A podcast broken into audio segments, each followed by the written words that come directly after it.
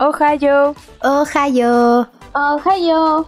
¡Eh! Hemos volvido. Ahora sí, de manera oficial. Hemos vuelto. Aunque parece que nunca nos fuimos, pero pues aquí estamos otra vez. Sí, oye, no, hemos estado como de manera intermitente diciendo, si estamos de vacaciones, estamos de vacaciones, pero no, no parecía. Ahora sí, oficialmente y una vez por todas, damos inicio a la tercera temporada. Cortamos el listón rojo. Aplausos. emoción, pues emoción, muchachas. Mira, más emoción por la temporada. Estoy emocionada por el capítulo de hoy. Sí, oye, ay, no hay mejor manera de iniciar esta temporada. Y es hablando de un anime que es nuestro favorito. Hablo en general, hablo en plural, nuestro, porque es tanto favorito de Shirley, tanto favorito de Jocelyn como el mío. Y creo que lo hemos hecho evidente en muchas ocasiones y ya lo estarán viendo en el título. Porque hoy vamos a dedicar este inicio de temporada a un spoiler time y es de Haikyuu. ¡Eh! ¿Sabes qué me acabo de dar cuenta? Que debimos empezar este capítulo con los ollas. Oya. Oya, oya. Oya, oya, oya. no sé cuántas veces hemos hablado de que íbamos a empezarlo con el oya, oya, oya. Y aquí estamos ya en cinco minutos de grabación. Pero bueno, como siempre quedando como payasas, eso ya creo que es totalmente normal en este podcast, así que pues nada, sigamos. Sí, bueno, ya no hay vuelta atrás, ya, ya fue ya. bueno, continuando. Hoy vamos a dedicarla a la primera parte de un spoiler time de Haikyuu. ¿Por qué primera parte? Porque así como lo realizamos en, por ejemplo, Yoyos o como lo hicimos en, en Shingeki no Kyojin, vamos a dedicarnos a hablar de una manera detallada sobre este anime y ya que tiene actualmente cuatro temporadas emitidas, estamos reportándonos también el anime por arcos, entonces vamos a hablar de manera minuciosa. Vamos a hacer tal vez algunas menciones de datos del manga, sí puede ser, hemos leído el manga, no todas, yo me voy, yo me voy delatando, he leído el manga, pero sí los datos del anime. La sinopsis, el resumen de lo que hemos visto en la adaptación anime, eso sí va a estar de todas maneras. Así que vamos a empezar ya sin tanto preámbulo porque yo sé que no somos las únicas, sé que hay bastante gente que es fan de Haikyuu y fan desde hace mucho más tiempo que nosotras porque sí, Haikyuu llegó a nuestras vidas muy tarde, pero bueno, más vale tarde que nunca. Y ya, iniciemos. Ah, antes que lo olvide, aquí está en la pauta y no voy a ignorar el, trabajo de nuestra querida directora productora. Ya casi, casi, casi cae una lágrima por mi mejilla, pero lo acabas de evitar, se acaba de regresar hacia mi ojo, así que prosigue. Sí, sí, sí, lo siento, comen, comen. Entonces, para no ignorar este trabajo, voy a decir lo siguiente. Por favor, antes de comenzar, vamos a recordarles que nos pueden encontrar en las siguientes redes sociales. Estamos en Instagram como arroba abas.podcast. En Twitter como arroba abaspodcast. En Facebook también estamos, no se olviden, estamos como Facebook slash abaspodcast. Y estamos en YouTube como youtube.com slash abaspodcast con todo nuestro contenido, extras y bonus tracks en el canal. Bien, yo sé que esto parece el final del programa, pero no, estamos iniciando de esta manera también para hacerles recordar que nos pueden encontrar en esas redes pueden estar atentos a las noticias que estamos subiendo, publicando de manera constante, sobre todo el Twitter. Gran trabajo de nuestra querida Jocelyn. Gracias, Jocelyn. Si ti no sabía que haríamos.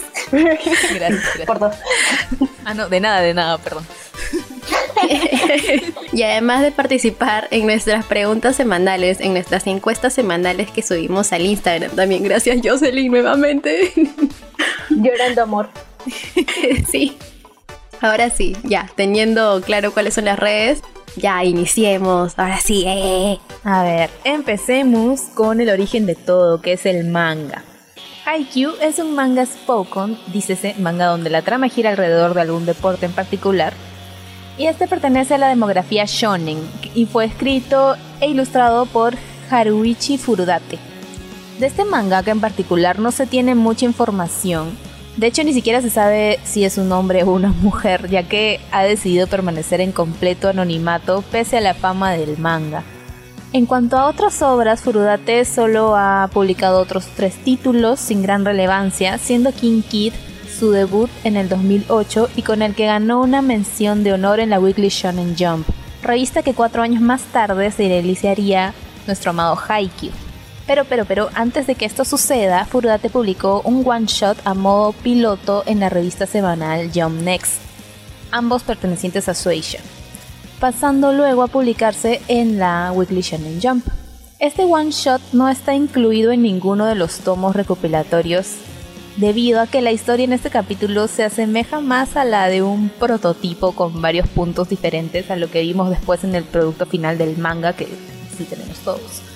Por ejemplo, o sea, aquí en este one shot Tsukishima es en realidad de segundo año y es un poquito no tan alto. Sigue siendo súper alto, pero un poquito no tan alto.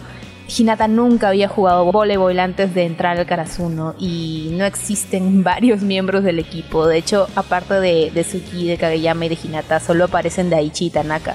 Así que si hubiera sido este nuestro comienzo real, creo que Toña lo hubiera dropeado porque pues no hay Suga-san por ningún lado. ¿En serio? La verdad, está por ahí, por ahí. Un mundo sin Suga. Qué horrible.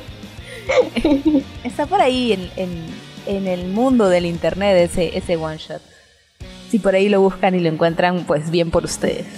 Volviendo al manga central, este tiene un total de 45 volúmenes licenciados en inglés por Media Y si no tienen problemas en leerlo en este idioma, pueden checar la reedición que está subiendo Manga Plus en su web y en su aplicación de manera semanal. Hasta el momento, al menos hasta el momento en el que ahorita estamos grabando, están disponibles los primeros nueve capítulos. Pero conforme van avanzando los capítulos, siempre van desapareciendo los del medio. Ahorita pueden aprovechar de que están justo los primeros nueve en línea y si no tienen problema con, con el idioma, pues vayan y leanlos de manera gratuita y legal. Y aquí llega el dato triste, porque, a ver, esta Haikyuu, licenciado al español, pues no.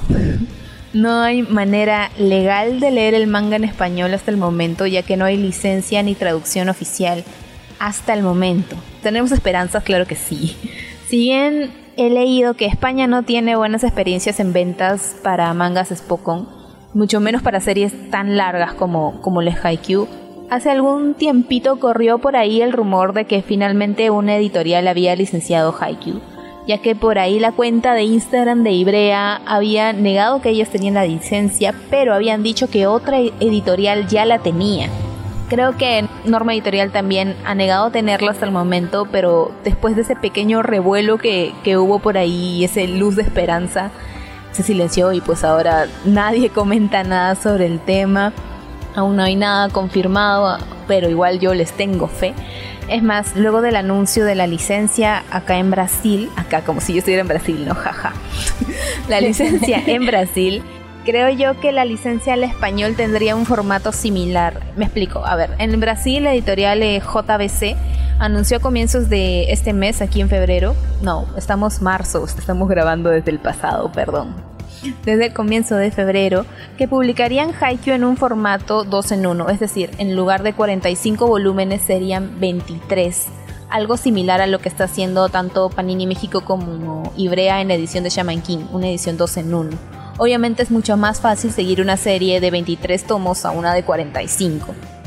Por eso creo que ya sea Latinoamérica o España, lo más probable es que apuesten por este formato y mi bolsillo obviamente lo va a agradecer porque no me veo comprando 45 tomos, aunque sí me veo comprando 23 que probablemente está en el doble, lo cual no tiene ningún sentido, pero lo voy a hacer.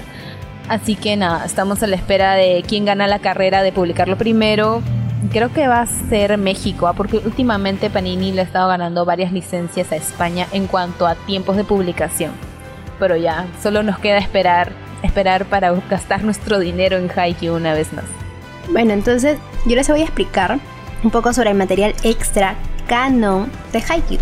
Y es que con la gran y creciente popularidad que tuvo esta serie en mención, tenemos el siguiente material. Primero, en películas tenemos a Yagikoban Haikyuu Owarito Hajimaru. La segunda película fue Gekiyo Ban Haikyuu Shousha Tohaicha, ambas emitidas en el 2015 entre la primera y la segunda temporada. Luego tenemos la tercera película que fue Gekiyo Ban Haikyuu Saino to Sensu. Y por último la cuarta película Gekiyo Ban Haikyuu Concept no Tatakai. Ambas estrenadas en cines en el año 2017. Pero no solo tenemos películas de Haikyuu, sino también tenemos ovas. La primera ova fue la llegada de Haiba Lev. Bueno, ¿quién es Lev? Ya hablaremos un poco de este personaje más adelante, pero es uno de los integrantes de uno de los equipos muy conocidos y que estará muy presente también en el anime. Luego tenemos la segunda ova, que fue el versus para suspender los exámenes. Luego tenemos la tercera ova que es Rico vs. Q que estuvo dividido esta ova en dos partes, es decir, hay dos capítulos por así decirlo de esta ova. Bueno, entonces hasta el momento tenemos este material de películas y de ovas. Por otro lado también tenemos el material de novelas ligeras y es el Haikyuu Shou que es la adaptación a novela ligera del manga original Haikyuu y está escrito por Kiyoko Hoshi e ilustrado por Haruichi Furudate. Esta adaptación también nos cuenta un poco más de la vida diaria de los personajes fuera de la cancha, fuera de los partidos de vóley. El primer volumen fue publicado en el 2013 por la editorial Suecia y la novela cuenta con un total de 13 volúmenes. El último salió a la venta en noviembre del 2020 en Japón. Lastimosamente tenemos que aclarar, esto solamente se puede encontrar en su idioma original. Hasta el momento no había traducción oficial en inglés y menos al español. Más allá de esto, no tenemos algún material adicional. Esperemos que de verdad sigan sacando, porque nosotras nunca nos vamos a cansar de consumirlo. Y eso es todo por los materiales extra canon. Mm, ya, a ver, ahora vamos a los que todos los que estamos dentro de la ignorancia y del mar del contenido de Haikyuu, que son todo lo que han mencionado las chicas, vamos a lo que ha sido el anime. Bueno, dos años después del lanzamiento del manga, o sea, allá por el 2014, se anunció, su, adaptación al anime el 6 de abril a cargo de Production IG y dirigido por Susumu Mitsunaka. Esta primera temporada contó con un total de 25 capítulos abarcando los 70 primeros episodios del manga. Cabe mencionar que desde aquí el mismo equipo y estudio se encargaría de animar toda la historia en los años siguientes. Es así como en el 2015 tuvimos la segunda temporada de Haikyuu, el cual copaba hasta el capítulo 150 del manga. A diferencia de sus dos predecesoras, la tercera temporada de Haikyuu tuvo un total de 10 capítulos bajo el título de Haikyuu Karasuno Koko vs Shiratorizawa Gakuen Koko, lanzada en el 2016, que a pesar de ser la temporada más corta de todo el anime que hemos visto hasta ahora, este arco cubrió los 40 episodios siguientes del manga, llegando a tener 190 capítulos animados. Cuatro largos años pasaron para poder ver al Haikyuu to the Top y realmente en este punto de mi vida agradezco no haber estado al día con el anime porque no sé cómo hubiera sido esperar cuatro largos años. Y así nomás estoy esperando el Stone Ocean, ya voy casi dos años esperando. No me imagino cómo hubiera estado esperando cuatro años para el Haikyuu to the Top. Pero bueno, esta temporada fue dividida en dos partes por la obvia razón llamada coronavirus, así que en el mes de enero fueron lanzados los 13 primeros capítulos y en el mes de octubre tuvimos los 12 capítulos restantes. Adicionalmente, las ovas y películas recopilatorias que mencionó Toña estuvieron a cargo del mismo staff que nos trajo el anime la pantalla chica. Y esto es todo con respecto a los datos técnicos de, lo que ha sido Haikyuu. Supongo que la próxima temporada que nos traerán no sé cuándo también estará bajo el mismo equipo, o sea, para seguir el mismo lineamiento, aunque después de ver Shingeki no Kyojin y ver cómo Mapa se ha llevado la última temporada, mmm, todo puede pasar, así que no sé si hagan la misma jugada o no. Así que ahora vamos a lo que más nos interesa, los spoilers. Mentira, para hablar vamos, vamos a hablar ya ahora así de largo y tendido de todo lo que ha sido esas dos primeras temporadas y todo lo mucho que nos ha marcado Haikyuu desde la primera vez que lo vimos. Así que yo sí, te pasa la batuta, comienza mm. tú. Subimos a la máquina del tiempo y regresamos a aquellos años en los que Hinata Shoyo tenía solo 11 añitos. Oh. Vamos a empezar. La historia de nuestros ashes del volei. ¿Verdad? Eso no lo mencionaste, pero en España, en España lo tienen como Haikyuu los haces del volei. Por si lo buscan por ahí. ¿Qué fue? Una, vez más, nada contra España, pero pues pues pues ya, lo voy a buscar por ahí para, para verlo y, y disfrutarlo en español. A ver, La historia de nuestros chicos comienza lejos de las puertas del gimnasio de Karasuno High con un pequeño Hinata Shoyo deslumbrado al ver al pequeño gigante del Karasuno jugar en el Sprint Inter High Nacional del 2008. Este es el momento en el que se despierta en él el interés por el voleibol. Pero para su mala suerte, sus primeros años de acercamiento al deporte no serán tan buenos como podía esperarse, ya que en la escuela de Hinata el club del voleibol pues solo es él. Tiene literal una unidad de miembro y es él. Eh, así que está pues solo con su soledad. Aunque con esa suerte mi shoyo no se rinde y en su último año de middle school logra juntar un equipo de seis así recontra las justas y logra entrar a un torneo. Pero una vez más, para la mala suerte de Hinata, se hace presente en su primer partido, que es justo contra Kitagawa Daichi, que es un equipo que además de ser uno de los mejores de la prefectura, tiene en sus filas al genio armador Kageyama Tobi. Aunque seamos sinceros, con el nivel que trae también el equipo de Hinata, realmente no tenía mucha oportunidad contra ningún equipo.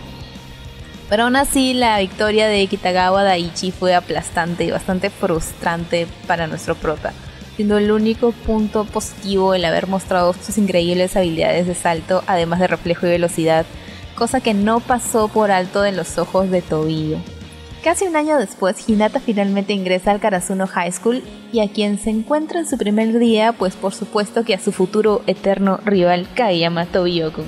Justo en el gimnasio del mismo equipo. ¡Arriba, cabejina! ¡Oh! eh. Ya que le pongo rival, ya empiezan ya con sus cosas. Ya empezamos, mira, ni siquiera vamos en el capítulo 2. No, el capítulo 1, vamos en el capítulo 1. Y ya empezamos con el Kaijina, ¿no? O sea, eso hay que dejarlo para el final. Ya, perdón. Retomando. Ahora los nuevos teammates, obviamente, pues no se llevan nada bien. Provocando que sus discusiones los lleven a ser expulsados del gimnasio. Bueno, en realidad fue porque le volaron el peluquín al vicedirector de la escuela, pero vamos a dejarlo como discusiones en general para no extendernos tanto. Aquí ponemos stop, porque me estoy saltando la introducción de tres grandes personajes que son Mikapi, el Sawamura Daichi, Win Spiker de tercer año y un crack de las recepciones. Sugawara Koushi, Mr. Refreshing, caótico armador del tercer año a quien no quieres ver molesto realmente. Y finalmente a Tanaka Ryunosuke, Win Spiker de segundo año, que sin entrar mucho en spoiler, podemos decir que la frase que lo describe es el que la sigue, la consigue. Eh, hombre afortunado del futuro señor Tanaka, pero no vamos a entrar, no vamos a ahondar en ese tema. En fin, estos tres reciben a los chicos diciéndoles que habían visto el partido en el que se enfrentaron. Si no me equivoco, en el manga había un panel durante el partido del primer capítulo donde se muestra a ellos tres hablando durante dicho partido, mientras que en el anime es recién aquí donde hacen su primera aparición. Como para ver, ¿no? Que me, me he leído los primeros dos capítulos de Haikyuu, creo, así que puedo hacer mi comparación. Bien. No, mentira, voy en el tomo tomo 5 todavía. De manera legal, pues no, pero me voy a comprar los mangas así, vengo a dejar aquí mi compromiso. A ver, volviendo a nuestros protas, aquí es donde se decide que la única forma de que ellos puedan permanecer en el equipo es enfrentándose a los otros dos nuevos miembros del equipo.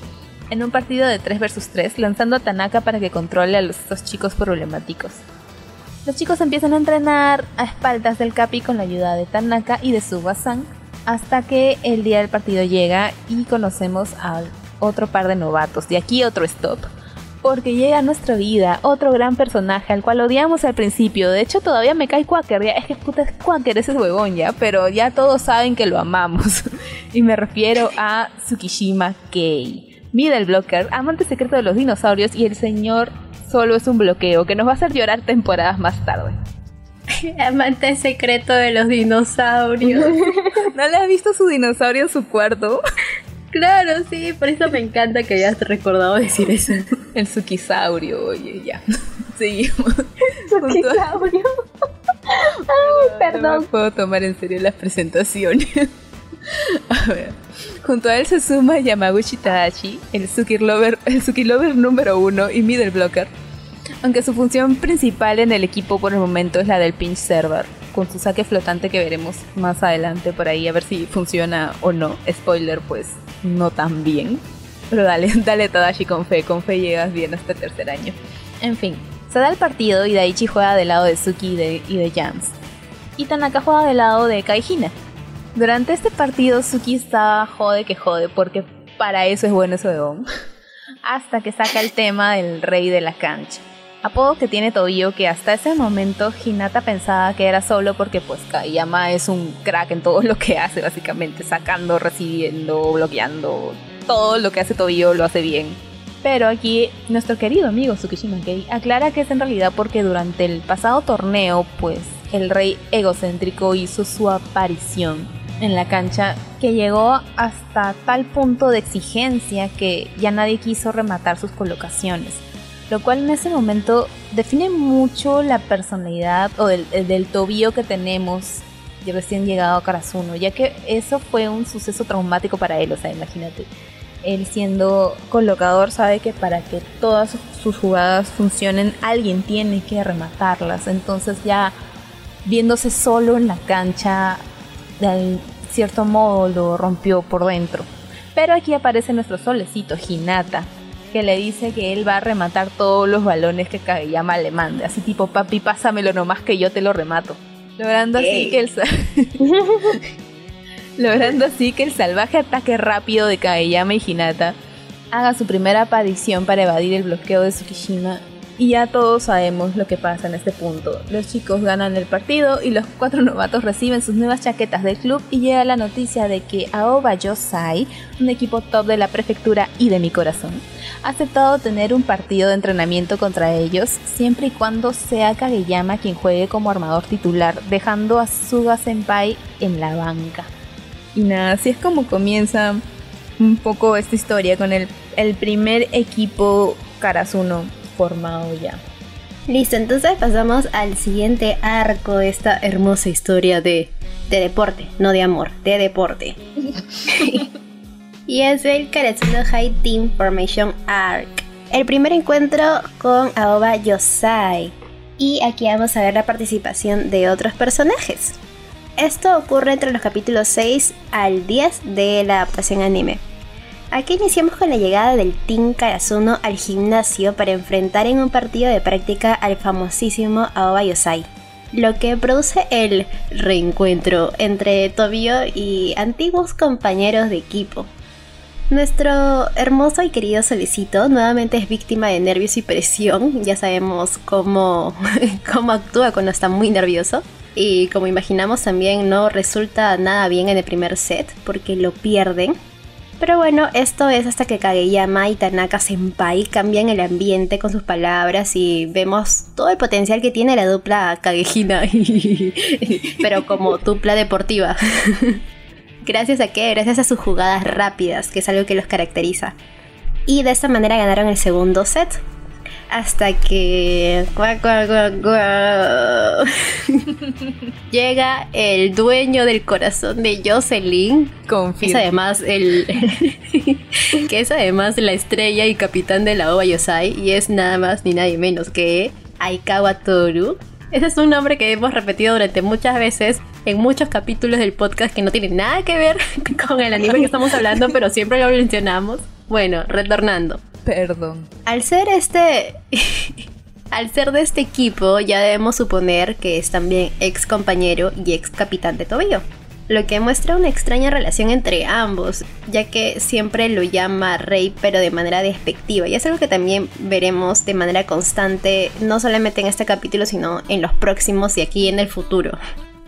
Haciendo las cuentas cortas, Karasuno gana el partido y da un escalón más en su carrera hacia el torneo interescolar de verano, el Inter High. Aquí una pequeña mención. Oímos el primer chibichan de Toru hacia Hinata. Y claro, después juró aplastar a su querido Kohai. Pero esto es propio de Toru. ya es natural en Aikawa. Y ya nos iremos acostumbrando también.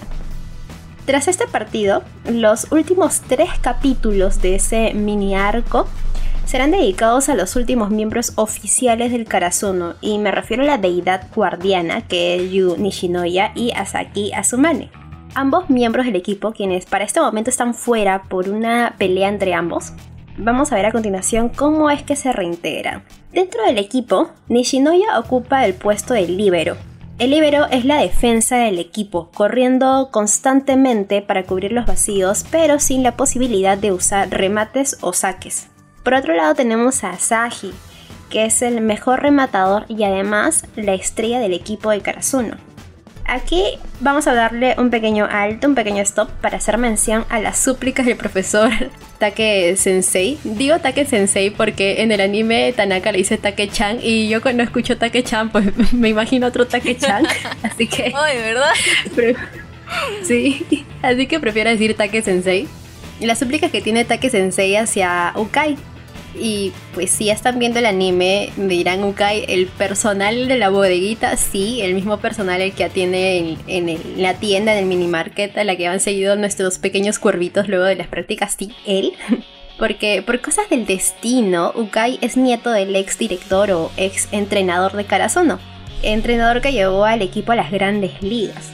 Ok, ahora sí, volvamos con el Asanoya. Dupla deportiva, dupla deportiva. No, ya ven, ya de ahí a mí me callan cuando yo, yo digo gallina. Para hacerlo corto, pues para hacerlo corto. No voy a estar repitiendo todo ah, el nombre. Mira tú. Ah, mira tú. Gracias a Suga-san. Mm, Suga, te amo. Ya. Gracias a Suga-san. Tenía que decirle, lo siento, me encanta este personaje. Gracias a Suga-san descubrimos el motivo por el que Asahi no quiere volver al equipo. Y es que en su último partido todos sus remates fueron bloqueados, lo que provocó que el equipo perdiera. Y esto solo tendría sentido mm, si aclaramos que Asahi es el tipo de persona que toma la culpa de, absolutamente todo.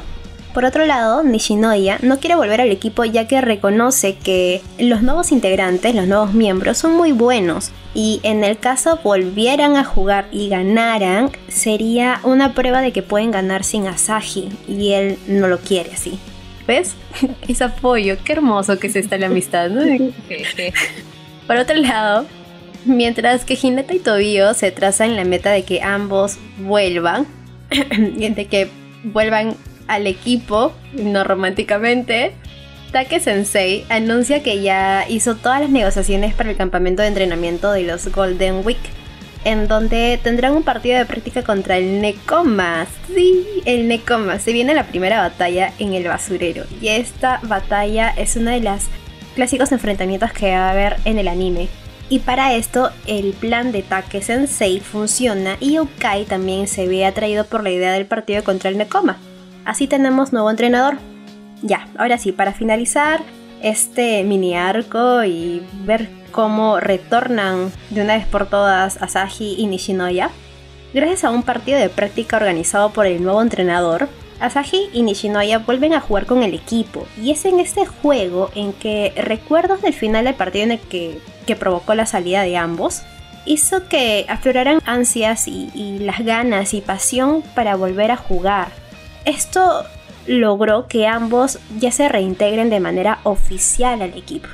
Y es así como termina este mini arco que vamos a verlo desde el capítulo 6 al 10 en la primera temporada. Yay, entonces vamos a lo que el más emocionante que ha mencionado Toña, a la batalla en Nekoma versus Karasuno. Pero primero Previo al encuentro no oficial con los chicos del Necoma, es importante recordar o tener en conocimiento que estos dos equipos, a pesar de haberse enfrentado varias veces en partidos de práctica, a la fecha no han tenido algún partido de manera oficial.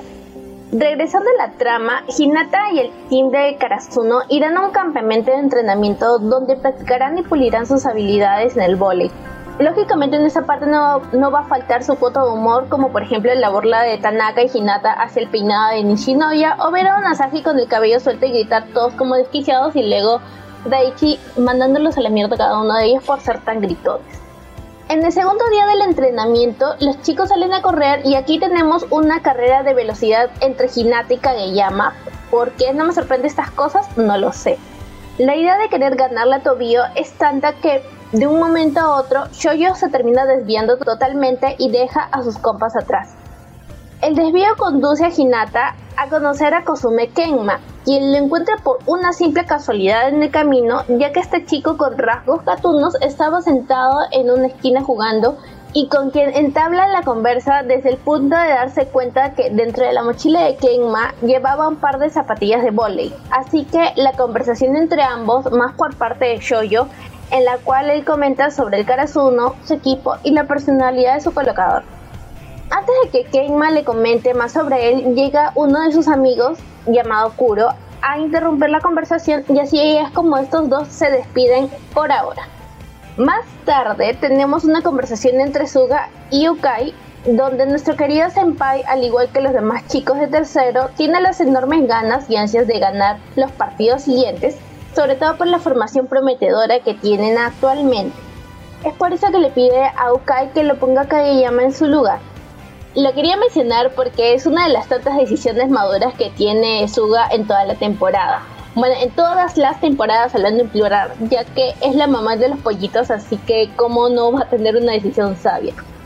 Bueno, en este lapso también es importante mencionar que los chicos de primero reciben sus uniformes oficiales por primera vez y está de más mencionar la emoción que nuestro solecito sintió en este momento. Y ahora sí, vamos a ir a lo más importante porque la hecha demasiado larga.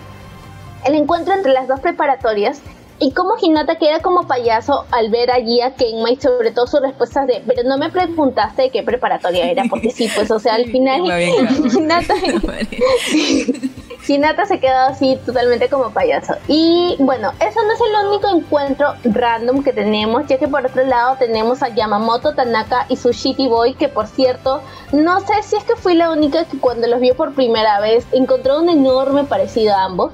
Así que, bueno, no lo sé, ahí lo dejo la pregunta. Y bueno, tanta altanería por parte de Yamamoto queda en cero cuando ven que los chicos de Karasuno tienen a la waifu Shimizu como manager, porque fun fact, los gatitos no tienen ningún personaje femenino dentro del equipo. Luego de esto tenemos el encuentro entre capitanes, que por cierto anteriormente ya lo habíamos visto, pero ahora se confirma de que Kuro es el capitán de los Nekoma, y bueno, luego ya tenemos la presentación de los otros miembros, bueno, más que todos los dirigentes del grupo, que son a Nekomata Sensei y al entrenador Naoi. Y ya dejando de lado tanta formalidad, comienza el tan esperado encuentro, en donde de arranque Hinata los deja en shock con ese movimiento estrella que hace junto a Kageyama, pero esto deja de ser un tanto sorpresivo, no solamente por las grandes observaciones de Gemma, sino también por la forma de jugar y conectar de todo el equipo. Y es justamente la palabra conectar que hace brillar a los gatitos y marcar una brecha entre ambos grupos, ya que los Nekoma cuentan con una mayor habilidad y flexibilidad en cada uno de sus movimientos. Y Ukai es consciente de esta diferencia al mencionar que este grupo es superior en cuanto a ataque y defensa. Y más allá de generar cierto temor o dudas en el equipo, esto se vuelve un aliciente para opción de mejora y superación como equipo sobre todo con la pérdida de ambos del partido. Aunque en el segundo tuvieron un poco más de mejora y estaban casi casi pisándole los talones a los de Necoma, pero pues Lo bueno de este tipo de partidos es que hay esa posibilidad del feedback y la ausencia de sentimiento de frustración. Además, estos partidos sirvieron para poder resaltar las habilidades tanto de los unos como de los otros y fue genial como dejando el volei de lado había ese ambiente amical y de harta buena vibra entre todos. En lo personal, yo creo que estas escenas fueron lo que me hicieron poner a los Nekoma como mi segundo equipo favorito en lo que va de la serie. Ya llegando a la despedida de estos dos equipos, Hinata le promete a Kenma que se volverán a reencontrar y jugarán un partido oficial, ya que fuera de todo el señor Nekomata los toma como unos grandes rivales. Terminada ya esta reunión y con las ganas de ver nuevamente a los gatitos, pasamos a la práctica y preparación del Karasuno para el Inter High. Y acá, ya para cerrar esta parte, hay una escena que es totalmente para resaltar y es esa enorme banderola de Vuelen junto al gambare de una tímida y sonrojada Shimizu, que como waifu oficial del equipo encendió los motores de Nishinoya, Daichi, Asahi, Tanaka Suga, que a partir de ese momento dijeron tenemos que ganar sí o sí. Así que ahí cerramos este tercer pequeño arco de lo que vamos hablando de todo Haikyuu. Y estoy, ay, o sea, yo me acuerdo la primera vez que vi Haikyuu, porque sí la he visto más de una vez. O sea, las chicas empezaron a ver Haikyuu, yo como siempre llegando al, último a todo el fandom de esta asociación. ¿Por qué será así? No lo sé. La cosa es que a partir del primer capítulo me cayeron muy bien los personajes. O sea, solamente me, me, bastaron ver dos o tres capítulos como para decir, uy, no, ya, los amo a todos. Y de manera interna tuve que preguntar, ¿de quién es este juzgando? por, si acaso hay, hay alguien, hay alguien, hay alguien.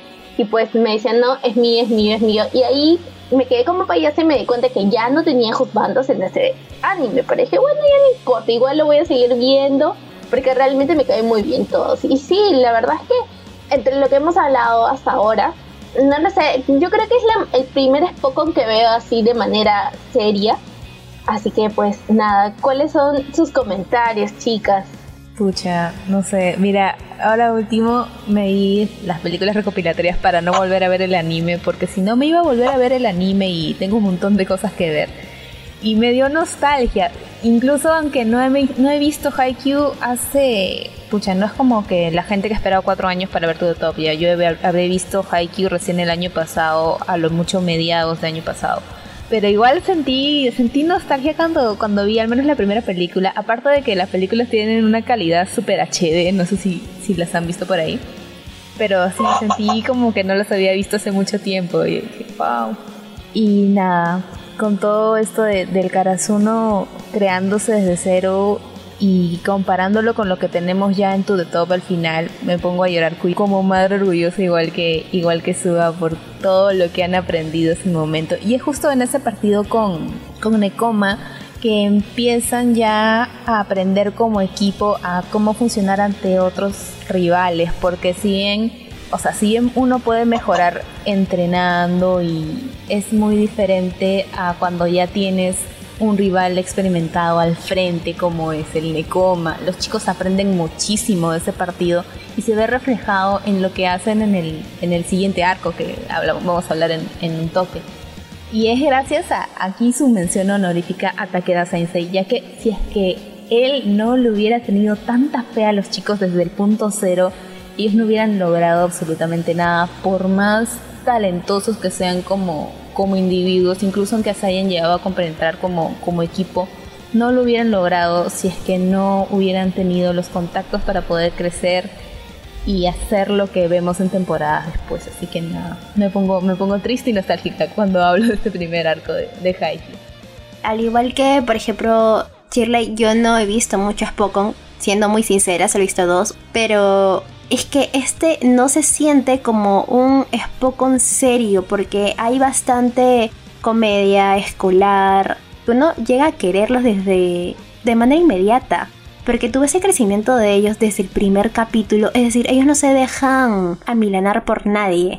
Tienen pasión por ese deporte. A pesar de que algunos, pues, spoiler, no llegan a jugar de manera profesional. No voy a decir quiénes, pero igual en ese momento todos son un equipo y lo tienen muy en claro. Y el trabajo complementario que tienen entre todos, eso me parece genial. Además de que no solamente dentro del equipo del Karasuno. Y esto también lo vemos, por ejemplo, cuando comparten contra el Nekoma. El Nekoma sin querer pues van aprendiendo de las mismas jugadas que ellos aplican. Y no es que sea un equipo de que pues pierde, me quedo picón y, y nada más. Sino que ellos de verdad aprenden, ven la manera de aprender. Y estos personajes que son sus oponentes también les ayudan. Es decir, crecen Sé que lo digo de manera muy reiterativa, pero de verdad creo que es lo que más se disfruta de este grupo de chicos. Además de que también hay momentos de comicidad pues tremendos y esto se ve reflejado en GIF. GIFs súper conocidos y stickers también. Y esto es también mucho en base a la personalidad de cada uno de ellos. Cada uno tiene una personalidad muy marcada. Es un anime muy fresco, de verdad. Creo que por eso genera bastante mm, afinidad con la gente y por eso también hay un gran fandom. Y el anime aparte está bien trabajado. Yo que estaba hojeando ahora último el manga, si bien hay algunos paneles que da un poco más de risa en el manga por la manera en la que está dibujado, el anime le suma muchas cosas. Por ejemplo, en el en la escena está el campamento donde sale Noya con su pelo para abajo y piensan que es un niñito. Solo sale eso, el anime le agregó la escena de Asahi, eso no sale en el manga. Y hay tipo así cositas que el anime le va poniendo ahí su plus, además de que obviamente siendo un, un anime de deportes, la, musicalización y, y, la animación en el momento de que se están dando los partidos es una cosa muy diferente a verlos dibujados. Si bien el, el dibujo de Furudate en el momento de que se está dando el, el, el rápido este es mucho más intenso que lo que se puede ver en el anime, la velocidad del soundtrack es otra cosa, pues, o sea, creo que son experiencias diferentes. Estoy disfrutando bastante leer el manga, aún ya conociendo la historia. Pero no sé cómo me va a ir cuando llegue esos capítulos que todavía no están animados. Creo que voy a llorar en una esquina hasta esperar que se publique el manga y poder llorar con ustedes. Y nada. Es que se disfruta bastante. Yo creo de que antes de ver cualquier tipo de Spokon, no sé si a ustedes les pasaba, pero a mí sí me, sucedió esto. O sea, yo veía que había mucha gente que estaba detrás de Haikyuu, un montón, un montón. Lo veía muy sonado en Twitter, en fandoms, o sea, en un montón de lados ya. Y más o menos sabía exactamente quién era el personaje principal, porque, como digo, lo veía por todos lados. Pero le tenía cierto recelo al punto de ver el tema Spokon, porque dije, ah, anime de deportes no es lo mío y bueno, mis ojos comenzaron a abrirse primero cuando vi Yuri on Ice y luego cuando vi Tsurune, que también es otra Spokon. ¿no? Entonces dije, mmm, yo creo que sí puede ser, porque tiene su magia, o sea, a pesar de que es un anime de deportes, tiene lo suyo, tiene sus cosas chéveres. Entonces ahí ya fue cuando abrí mi corazón y dije, bueno, está bien, vamos a darle una chance a Haikyuu. Y ya más tuve el empujón cuando ustedes eligieron, bueno, que fue uno de los animes más votados el año pasado. Entonces, ya con toda esta presión encima, ya dije, bueno, ya, ¿por qué no? Hay que darle una chance. Y pues sí, grata sorpresa. Grata sorpresa, porque como yo les comenté, pues tres primeros capítulos ya me estaba matando de la risa.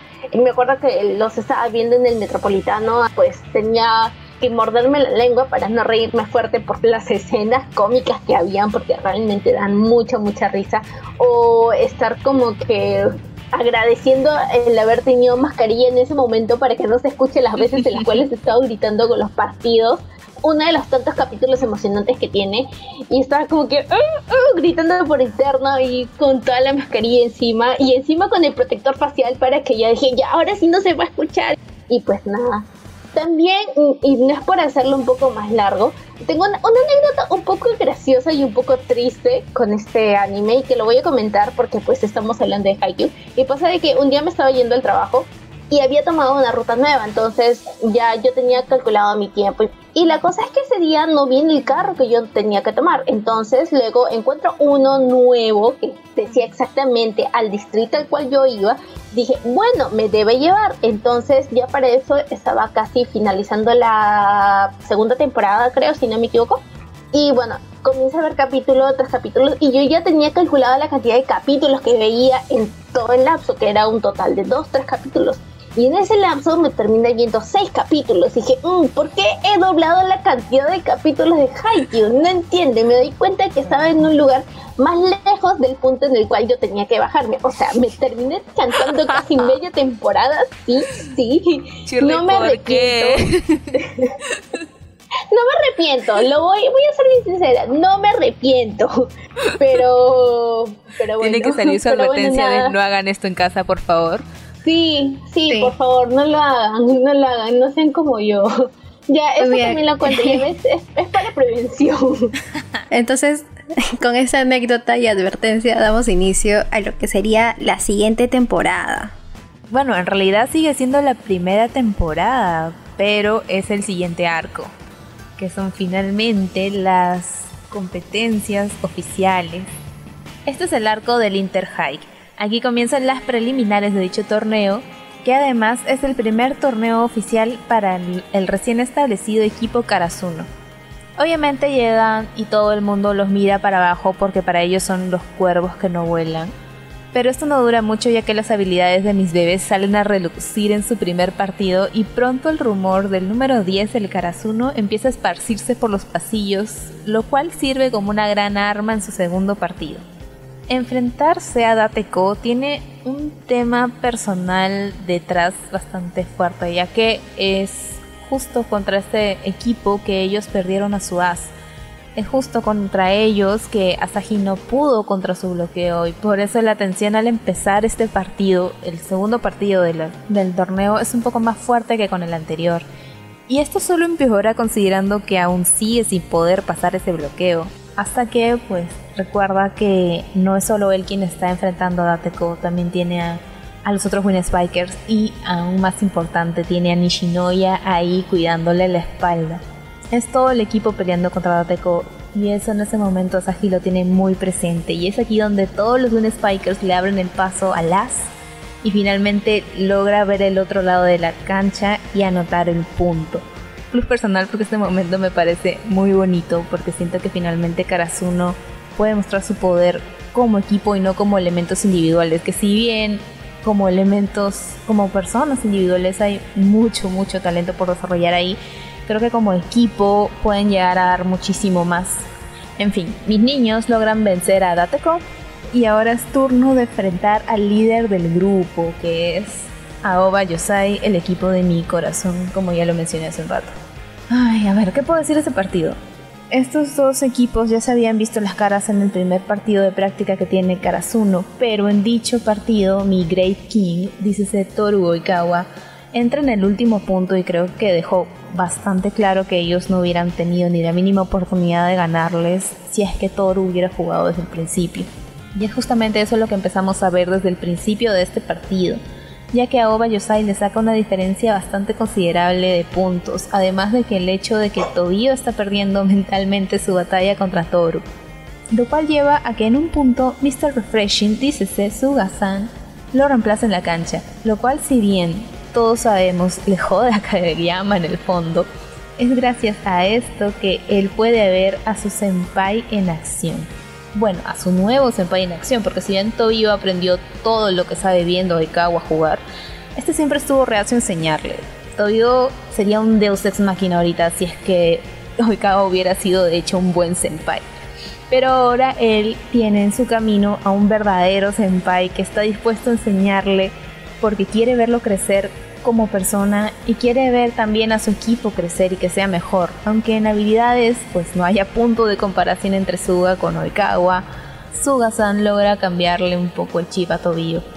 Ya en este punto ellos perdieron el primer set completamente abajo, pero van llevando bien el segundo set gracias a Sugawara.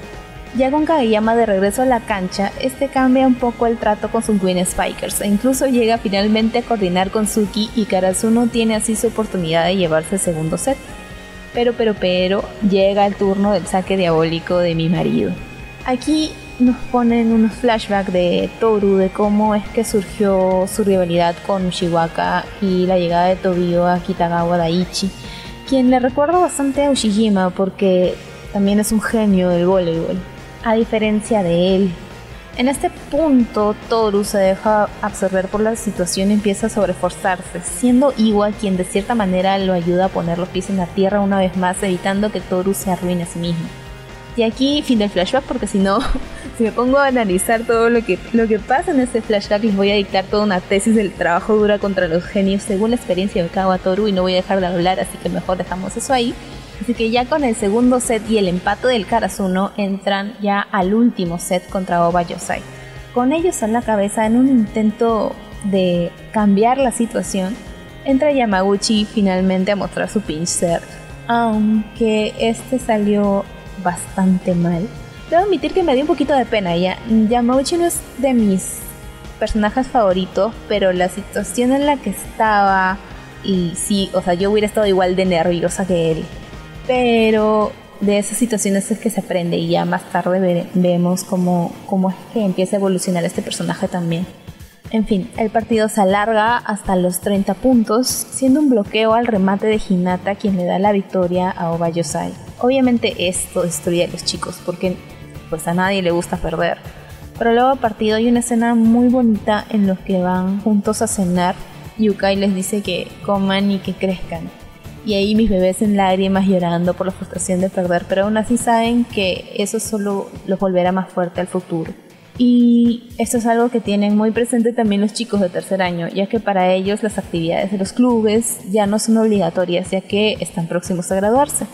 Y ese tiempo que le dedican al club de voleibol o al club en el que estén, le podrían dedicar a sus estudios, ya que están por iniciar la universidad o cualquier cosa que vayan a hacer después del high school pero nuestros senpais saben que hay un potencial ahí, le tienen fe a ese equipo que, en el que están en este momento, así que deciden quedarse e ir a todo por el torneo de primavera, la cual sí será su última oportunidad de cumplir su promesa de llegar a las nacionales.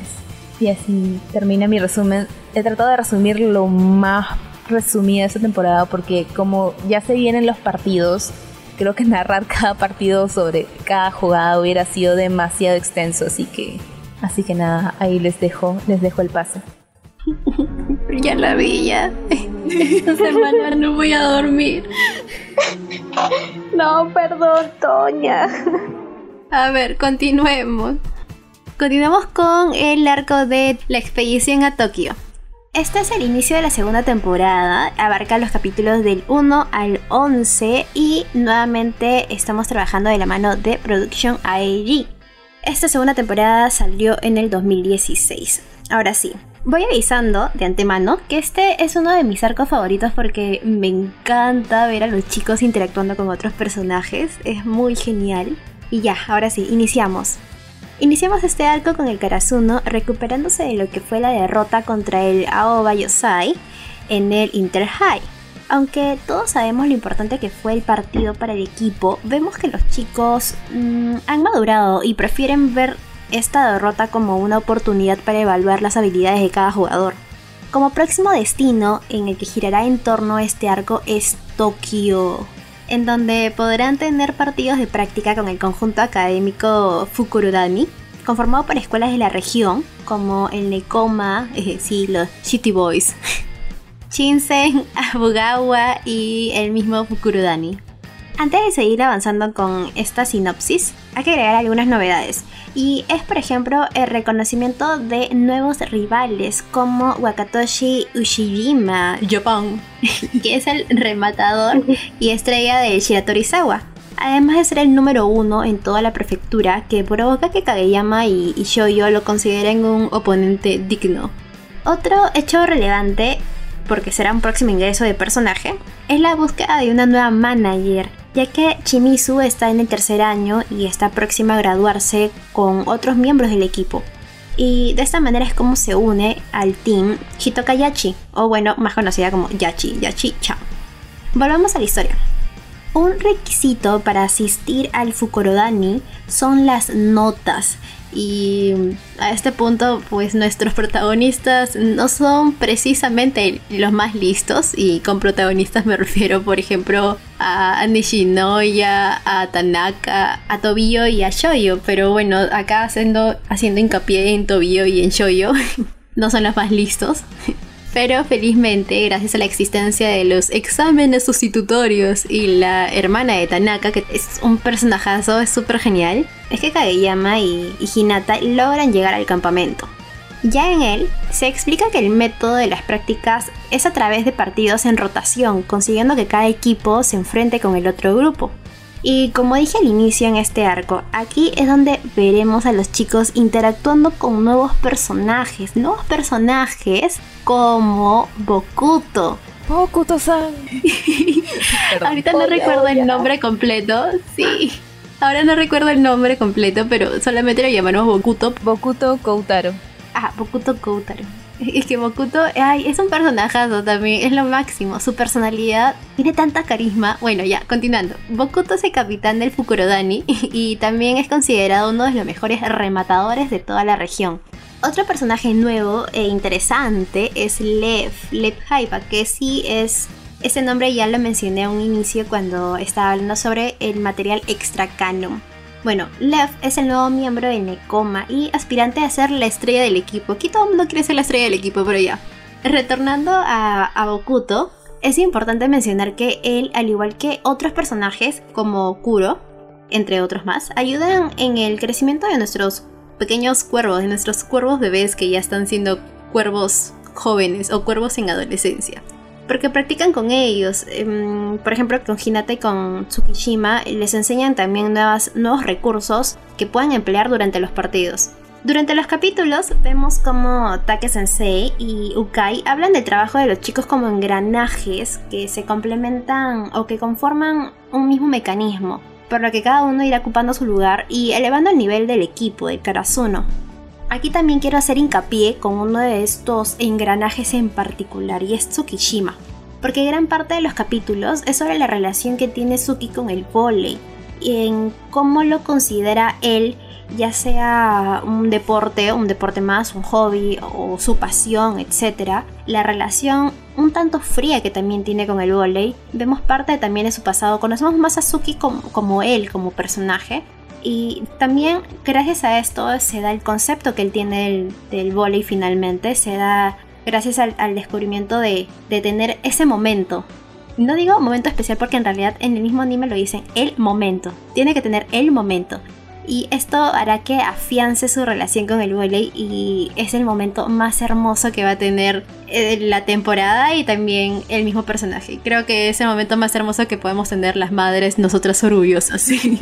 Así terminamos este arco con una alianza entre equipos nuevas amistades, crecimiento de personajes y una deliciosa barbacoa.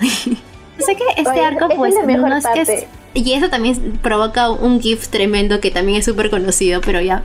Yo sé que este arco pues no es el más emocionante, por así decirlo, porque no tiene unos super partidos que te provocan dolor de estómago, así como a mí, por la ansiedad y la intriga de quién puede ganar. Pero a mí me encanta esta primera parte de temporada porque hay bastante amistad entre no solo el Karasuno, sino vemos cómo interactúan con los otros grupos. Y bueno, creo que ahora lo puedo valorar más porque ya sé cómo es su relación actual y cómo le ha ayudado estos lazos establecidos, al menos en este campamento, cómo le han ayudado al equipo hoy por hoy. Ahora en su cuarta temporada, entonces eso es lo que más me gusta. Además que el opening también me gusta un montón porque pues ahí te resumen de manera cortísima los castigos que tienen al momento de perder estos partidos amistosos que tienen en el Fukurodani. Y eso, eso fue la primera parte de la segunda temporada.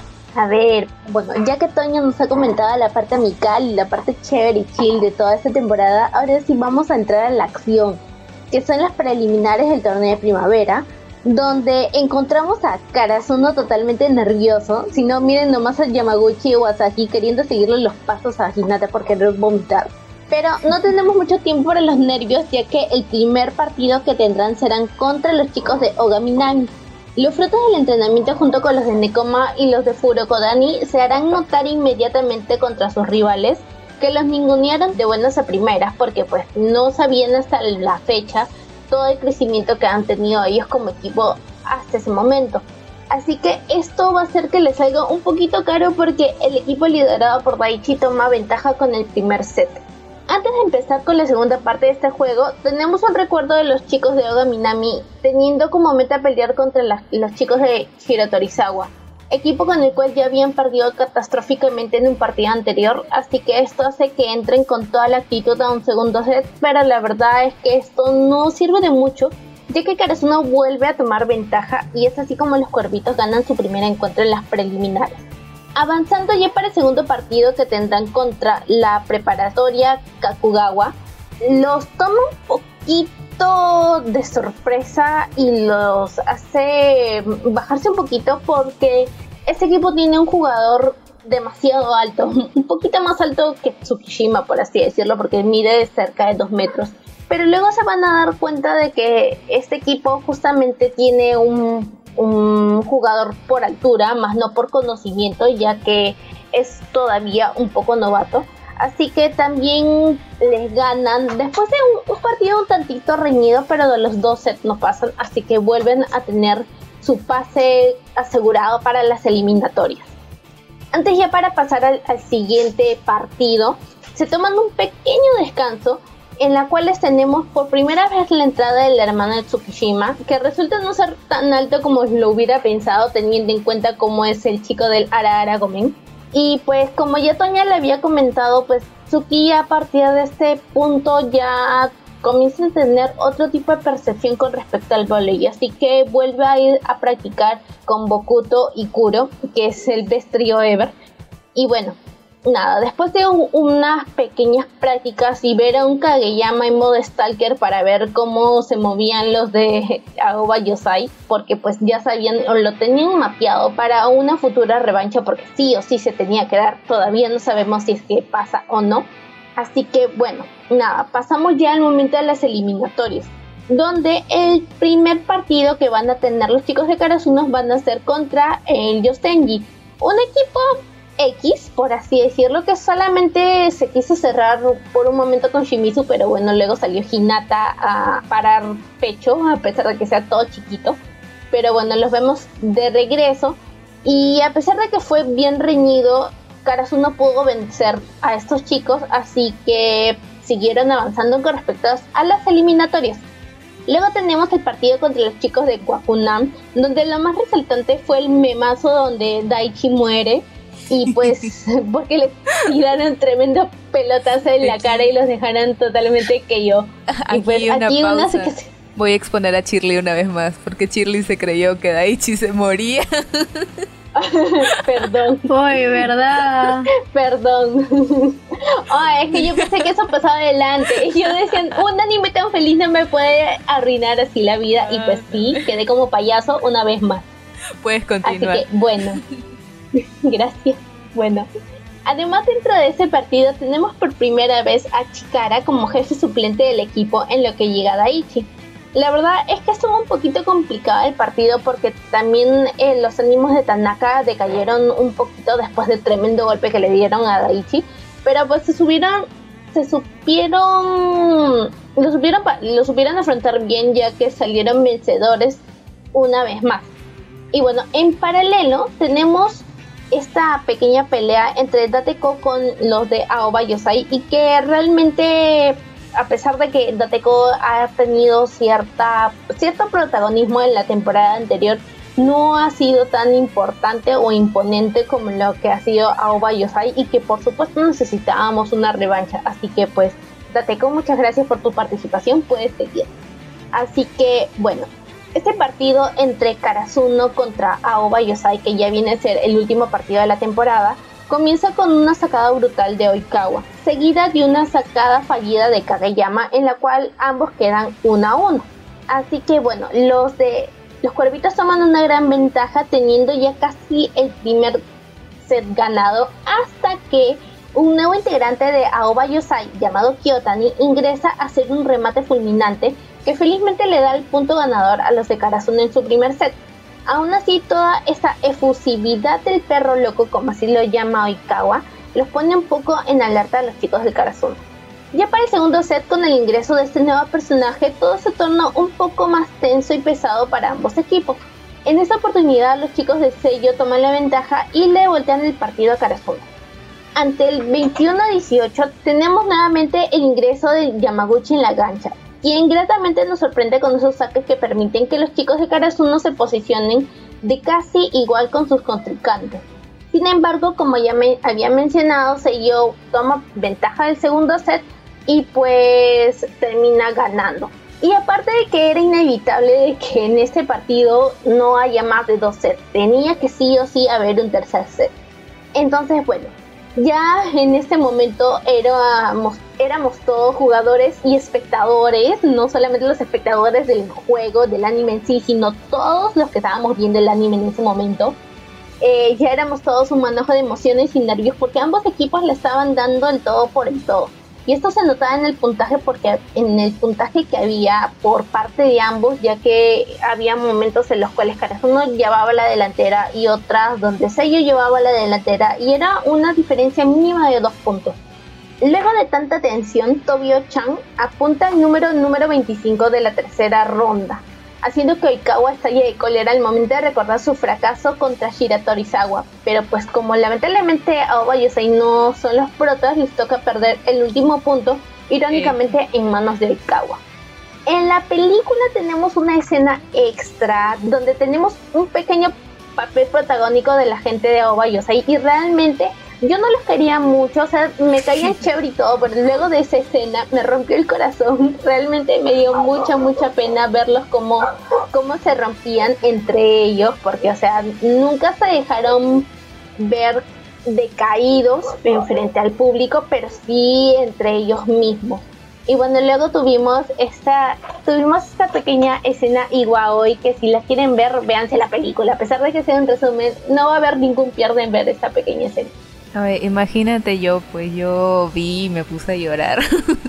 y me puse a llorar en la esquina de mi casa y la volví a ver una vez, una vez más. cuando vi esa escena pensé en ti, alucina, dije, pucha, ¿cómo habrá estado Jocelyn en el momento de ver esta escena? Ya, ya, ya la veo ya. Y bueno, la cosa es que yo realmente no era muy fan del Iguago y ya, pero ya después de esa parte dije, uy no, suprema sí. Así que bueno, a pesar de haber estado en un 1 a 1, porque como le dijo Oikawa, nosotros, por si acaso, ustedes han ganado una vez y nosotros también, así que esto no es el final. Entonces obvio le dice, ya, ok, chévere mano, pero igual ya te ganamos. Entonces, bueno, luego pasamos Luego pasamos al siguiente partido, que es ya para la tercera temporada, en la cual Karazuno se va a terminar peleando con Shira Torizawa, que por cierto, en el primer encuentro que, que tuvieron con el capitán de Shira Torizawa, que Ushijima, que fue Ushijima, Ushijima, I love you, eh, este dejó entender, o realmente, realmente, es que pasan cosas ya. Pasan cosas. Es mi culpa, básicamente público. Sí, en resumen. Vamos a dejarlo ahí. Mira, mi amor a Ushijima es directamente proporcional al amor que Toña le tiene a Suga. Así de intenso es, ya. Wow. Sí. bueno, la cosa es que Tobio y Hinata le tienen un poquito más de bronca a Shiratorizawa o por el hecho de querer ganarles, más que todo porque Ushijima los ninguneó a ellos, dejando de entender de que no tenían ningún talento y de que eran netamente cemento porque literalmente eso les digo, ustedes son cemento y del cemento no florece nada. Entonces, hasta ahí queda estas dos temporadas. De hecho, tenemos una temporada 3 y una temporada 4, obviamente porque ya lo hemos mencionado. Pero si se dan cuenta por el tiempo y por el bienestar mental de Toña, hemos dividido esto en dos partes para no tener que hacer un podcast de literalmente 5 horas. Sí, y ya vamos una hora y media. Perdón. Con fe. Pero mira, ya estamos aquí en el final del capítulo casi. Ara, ara. ara, ara, gomen. Bueno, entonces, ya antes de finalizar nuestro free time, unas preguntitas rápidas. ¿Cuáles son nuestros favoritos en estas dos primeras temporadas? A ver, nuestro partido favorito. Pucha, el que acaba de, pasar literalmente Shirley, el Spring High de Aoba Yosai contra Karasuno. Ese clip del Chance Ball de Oikawa mandándole ese pase largo a Iwa. Pucha que lo señala porque sabe que Iwa le confía todo, pucha, yo no sé, yo, yo lloro. Mira, Oba Yosai, es que de verdad, o sea, Karasuno es el prota ya, pero es que Oba Yosai se lo merecía un montón. Y yo pensé, o sea, piensas ahorita que debieron haber ganado ese partido. Yo creo que si no hubiera sido por el pata este, el perro loco, que de cierta forma lo desestabilizó era mejor equipo que Karasuno, perdón.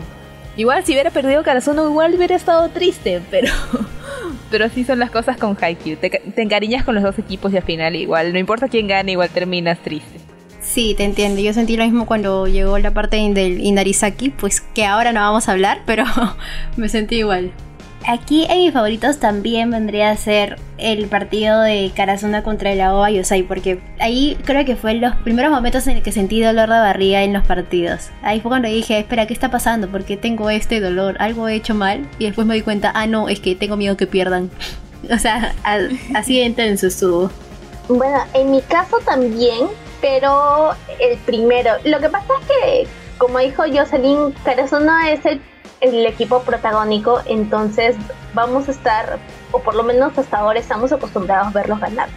En cambio, en ese único partido que realmente ves toda la frustración, la cólera, la cólera no tanto, pero más que todo la, ves la frustración de cada uno de los personajes y cómo empieza la segunda temporada, porque si bien la segunda temporada tiene sus buenos momentos de risas y jaja, igual de todas maneras como que sienten ese pequeño temor pero al mismo tiempo, esta, gracias a este partido, los chicos lo ven como una opción de mejora. O sea, no se quedaron ahí de brazos cruzados diciendo, bueno, ya perdimos, ya fue, ya no quiero nada. O sea, en vez de eso, lo tomaron como un salto a crecer, a mejorar como equipo, a mejorar también de manera individual. Entonces a mí realmente me gusta bastante este equipo.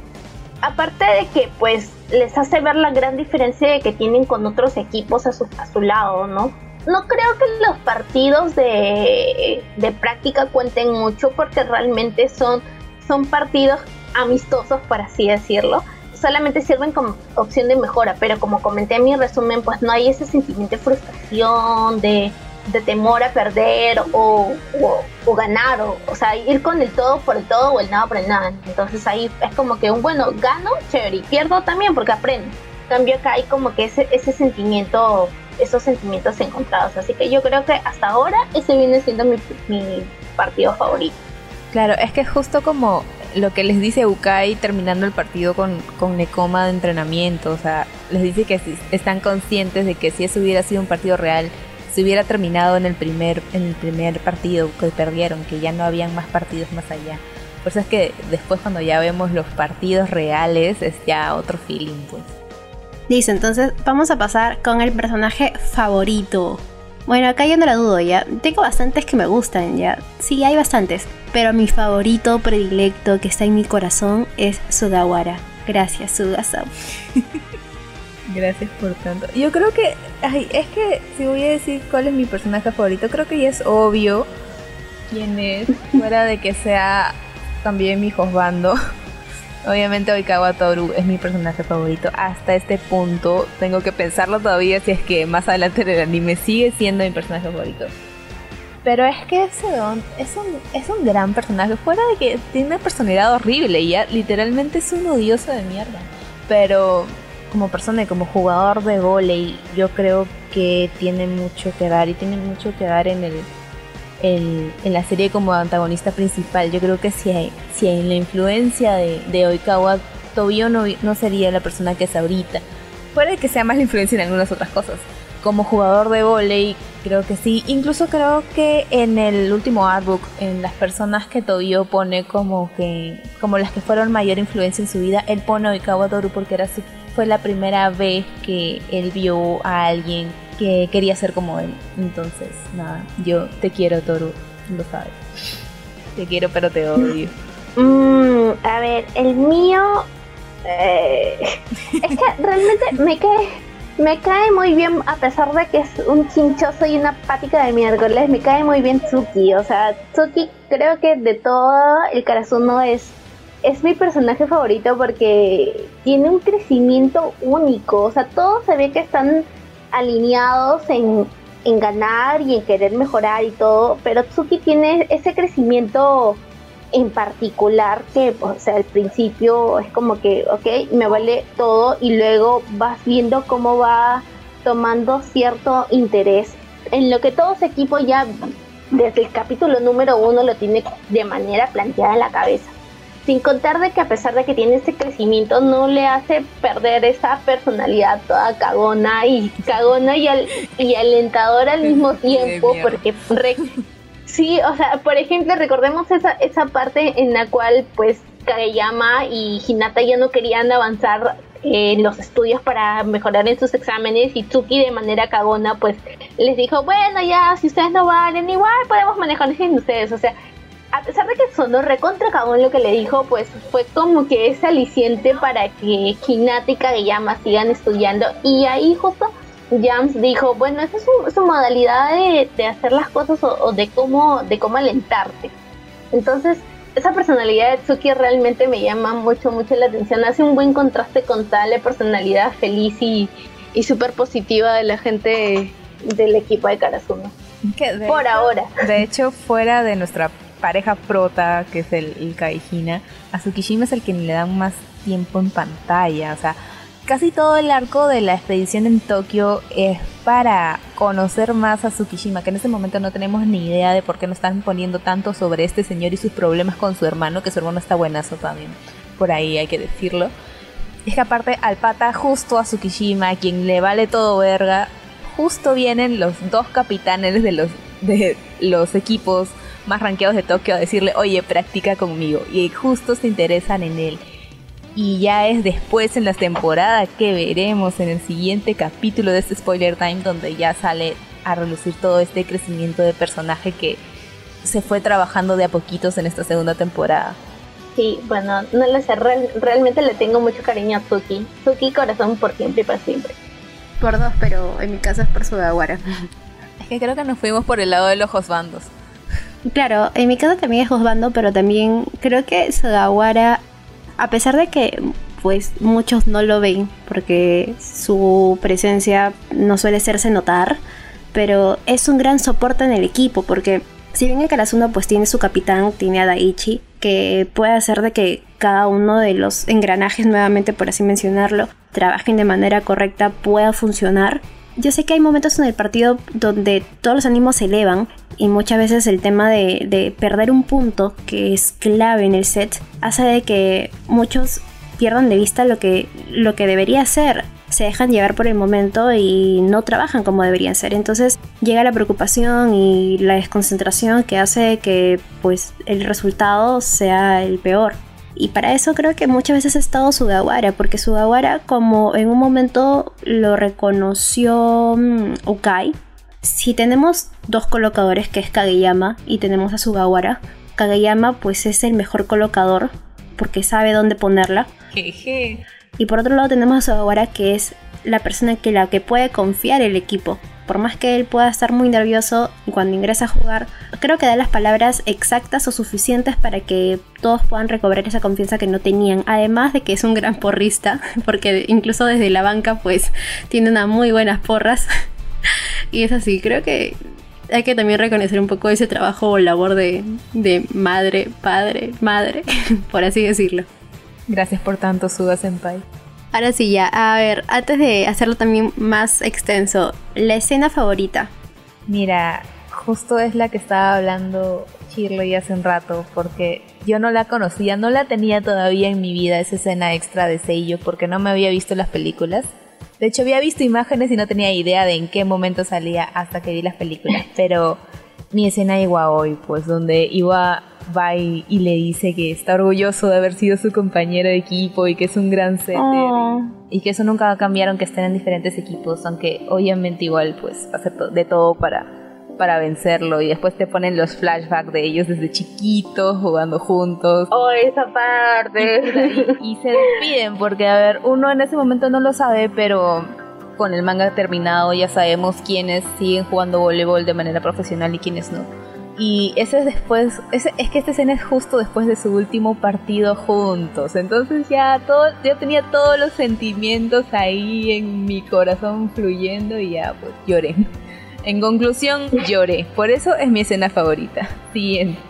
Mira, la mía la tengo bien marcada ya y es justamente en la, primer, en la primera parte de la segunda temporada en la cual hacen la barbacoa y les dicen los chicos de Karasuno que va a haber barbacoa y se ponen a bailar, hacen el pasito del Nico Nico Ni y que ya, esa parte y es mi favorita y sé que es mi favorita porque la he repetido más de dos veces pues, o sea, ya, ya con eso que yo repita una escena de, de cualquier serie o película es porque ya realmente amo esa escena, así que para mí ese fue el, momento más top de todo lo que hemos hablado de Haikyuu. Sus voces suenan en mi cabeza con la canción. Sí. ¿no?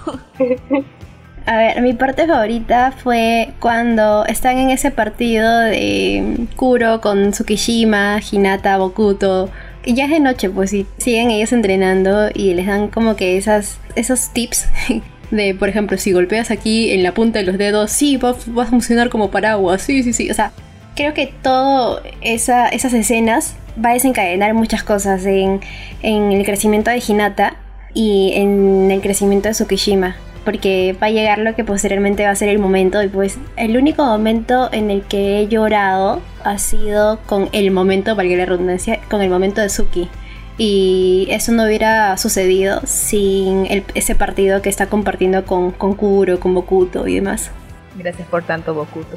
Bokuto es un super personaje, definitivamente, que- sí. Mira, ni siquiera con los setters, porque mi- la mayoría de mis personajes favoritos son los setters. Pero creo que dentro, dentro de todos los, los haces o las estrellas de los equipos, el que más se, se afina ahí en la definición de as es Bokuto. Bokuto es literalmente la definición de as del voleibol. Gracias, Bokuto, te quiero. Entonces, esto no es favorito. Vamos a armar nuestro equipo ideal entre 6 a 7 personajes que han aparecido en estas dos primeras temporadas. Mira, yo lo tengo bastante clara. De armador, obviamente, pues Toru. De mis, de mis Win Spikers, que serían los, los Spikers para Toru, obviamente pondría a Iwa, porque pues Iwa hoy, Iwa tiene que estar ahí para, para rematar los, los colocaciones de Toru. Pondría a Bokuto porque me imagino el potencial que podría ser un equipo en el que tenga a rematando las colocaciones de Toru. Y tendría a Daichi porque porque creo que Daichi es uno de los, incluso aunque no se le tiene mucho, o sea, no está tanto en el spotlight como, como los demás genios, Daichi en las recepciones es un crack, o sea, y eso es a punta de trabajo duro, así que yo quiero a Daichi ahí para tener nivelada mi defensa, plus para sumar a mi defensa de libero tendría a Yaku, porque sí, porque el futuro me lo, me lo va a agradecer. Y como middle blockers tendría a Tsukishima y a Kuro. Así que ese sería mi, mi super team de Haikyuu hasta la segunda temporada. Oh, ya. Yo tengo yo tengo ah, algunos, es que a mí se me ha hecho un poco complicado armar el tema de los equipos porque yo sé que tiene que ser por posición, pero a veces me gana de que cuando tú eliges uno, no viene uno solo, sino que viene dos por uno. viene con su par. Y a veces ese, ese segundo. Sí, esto creo que lo más chévere y algo que me olvidé mencionar es de que cada uno trabaja en par. Yo sé que hay un grupo, cada uno trabaja por equipos, ya sea Karasuno, ya sea Nekoma y, y demás. Pero siempre dentro de este grupo, dentro de este equipo, pues siempre se arman las duplas. Y eso lo vemos, por ejemplo, con Tobio y Shoyo. Luego está Kenma y Kuro. Luego está Bokuto y Akashi. Oye, no hemos mencionado a Akashi en todo, en todo el programa. No puedo creerlo, me estoy rehabilitando. Akashi, perdóname. y, y es por eso que también se me complica el momento de armar el equipo. Pero ya pensándolo un poco más en frío, yo lo tendría así. Tendría a Kuro, a Shoyo, a Hinata. Y bueno, Hinata pues siempre trabaja con Tobio. Eso sí, no lo puedo tener separado, los tengo que tener juntos. Nishinoya, como libero. A Tsuki y a Bokuto. Aquí ya tengo a 6. Pero en mi séptimo pues dudo entre Akashi o Kenma. Pero no puedes tener dos setters, pues. No se vale, Es que los dos me funcionan bien. Yo sé que Kenma pues no puede ser muy resistente en lo físico, pero Kenma es muy despierto. Tiene muy buen ojo en los detalles, sabe cómo puede actuar el, otro equipo y es el que ayuda bastante al entrenador del equipo. Entonces me ayuda no solamente por posición, sino también por inteligencia. Kenma va a estar ahí para que Tobio lo mire feo como en el partido. Ay, verdad, no. A ver, en mi caso, yo como, como la armaría Pondría a la dupla Kagehina porque realmente son los principales acá. Pero también pondría a Tsuki y a Kuro, los pondría juntos también. Como libero también me quedaría con Nishinoya. De ahí para sacar pondría a Yamaguchi porque fuera de todo Yamaguchi sí está sacando bien y aparte nadie nadie ha tomado en cuenta el pobre Yamaguchi. Ahí voy. F por James. Ya, ahí voy 6 y pondría. ¿A quién más pondría? Ya, y pondría. No, es que Suga también. Suga también es Setter, pues no, no pondría Suga. Pondría Daichi para ver si es que empareja la otra, la otra mejilla para que le caiga, le caiga el pelotazo. Porque eres así. Entonces, todos estamos de acuerdo en que nuestro equipo siempre va a tener a Suki y a Kuro, que son los únicos que están repartidos en los tres. Sí, porque porque Kurotsuki Suprema, sí. Pero no vamos a hablar de eso en este capítulo. El próximo quizás, si tenemos tiempo, pero ahorita no, porque ya se termina este programa, finalmente. Ya, ahora sí, finalizando este, esta primera parte del spoiler time de Haikyuu. Recuerden que pueden escucharnos en Spotify, en Evox, en Apple Podcasts, en Google Podcasts y Anchor antes de despedirnos, antes de pasar a nuestros sayonaras, esta tercera temporada queremos anunciar novedades que estamos implementando en el podcast, que es el Patreon. Ahora, el Patreon para Abas Podcast ha sido dividido en cuatro niveles. Cada nivel tiene un beneficio que, como ya saben, un beneficio es mayor al otro. Entonces, ya a estas alturas del podcast, ya con un año de existencia y queremos seguir sobreviviendo, por favor. para que nos encuentren en Patreon, le dan swipe a toda la publicación y ahí el ultimito, la última imagen va a decir síguenos en Patreon. Entonces ahí cualquier cosa ya ven el usuario y nos siguen y nos apoyan. apóyennos. Y apóyennos. Además de que están muy geniales las cosas que vamos a ofrecer para ustedes en cada uno de los niveles de Patreon. No les pedimos que nos apoyen pues con el nivel máximo. Si quieren, sí lo hagan. Bienvenido sea. No nos quejamos de eso. No, no nos quejamos. Pero pueden apoyarnos desde lo más mínimo. Además que como bien lo digo y prefiero reiterarlo, por cada nivel, incluso desde el menor, van a tener beneficios. Como para ir adelantando algunos beneficios es compartir directamente nuestros programas, es decir, ser partícipes también del podcast. Otros niveles pues es también que ganen unos algunas ilustraciones personalizadas. Y bueno, así como estos beneficios hay más dense una vuelta por nuestro Patreon, revísenlo, chequenlo, apóyennos y estaremos sumamente agradecidas. Así esperamos también dar un buen comienzo para el 2022. bueno, continuar con este 2021 y avanzar en un 2022. Listo chicos, entonces eso sería todo. Y ya nos estaremos encontrando en un próximo programa, porque ya estamos en tercera temporada. Sayonara. Sayonara. Sayonara.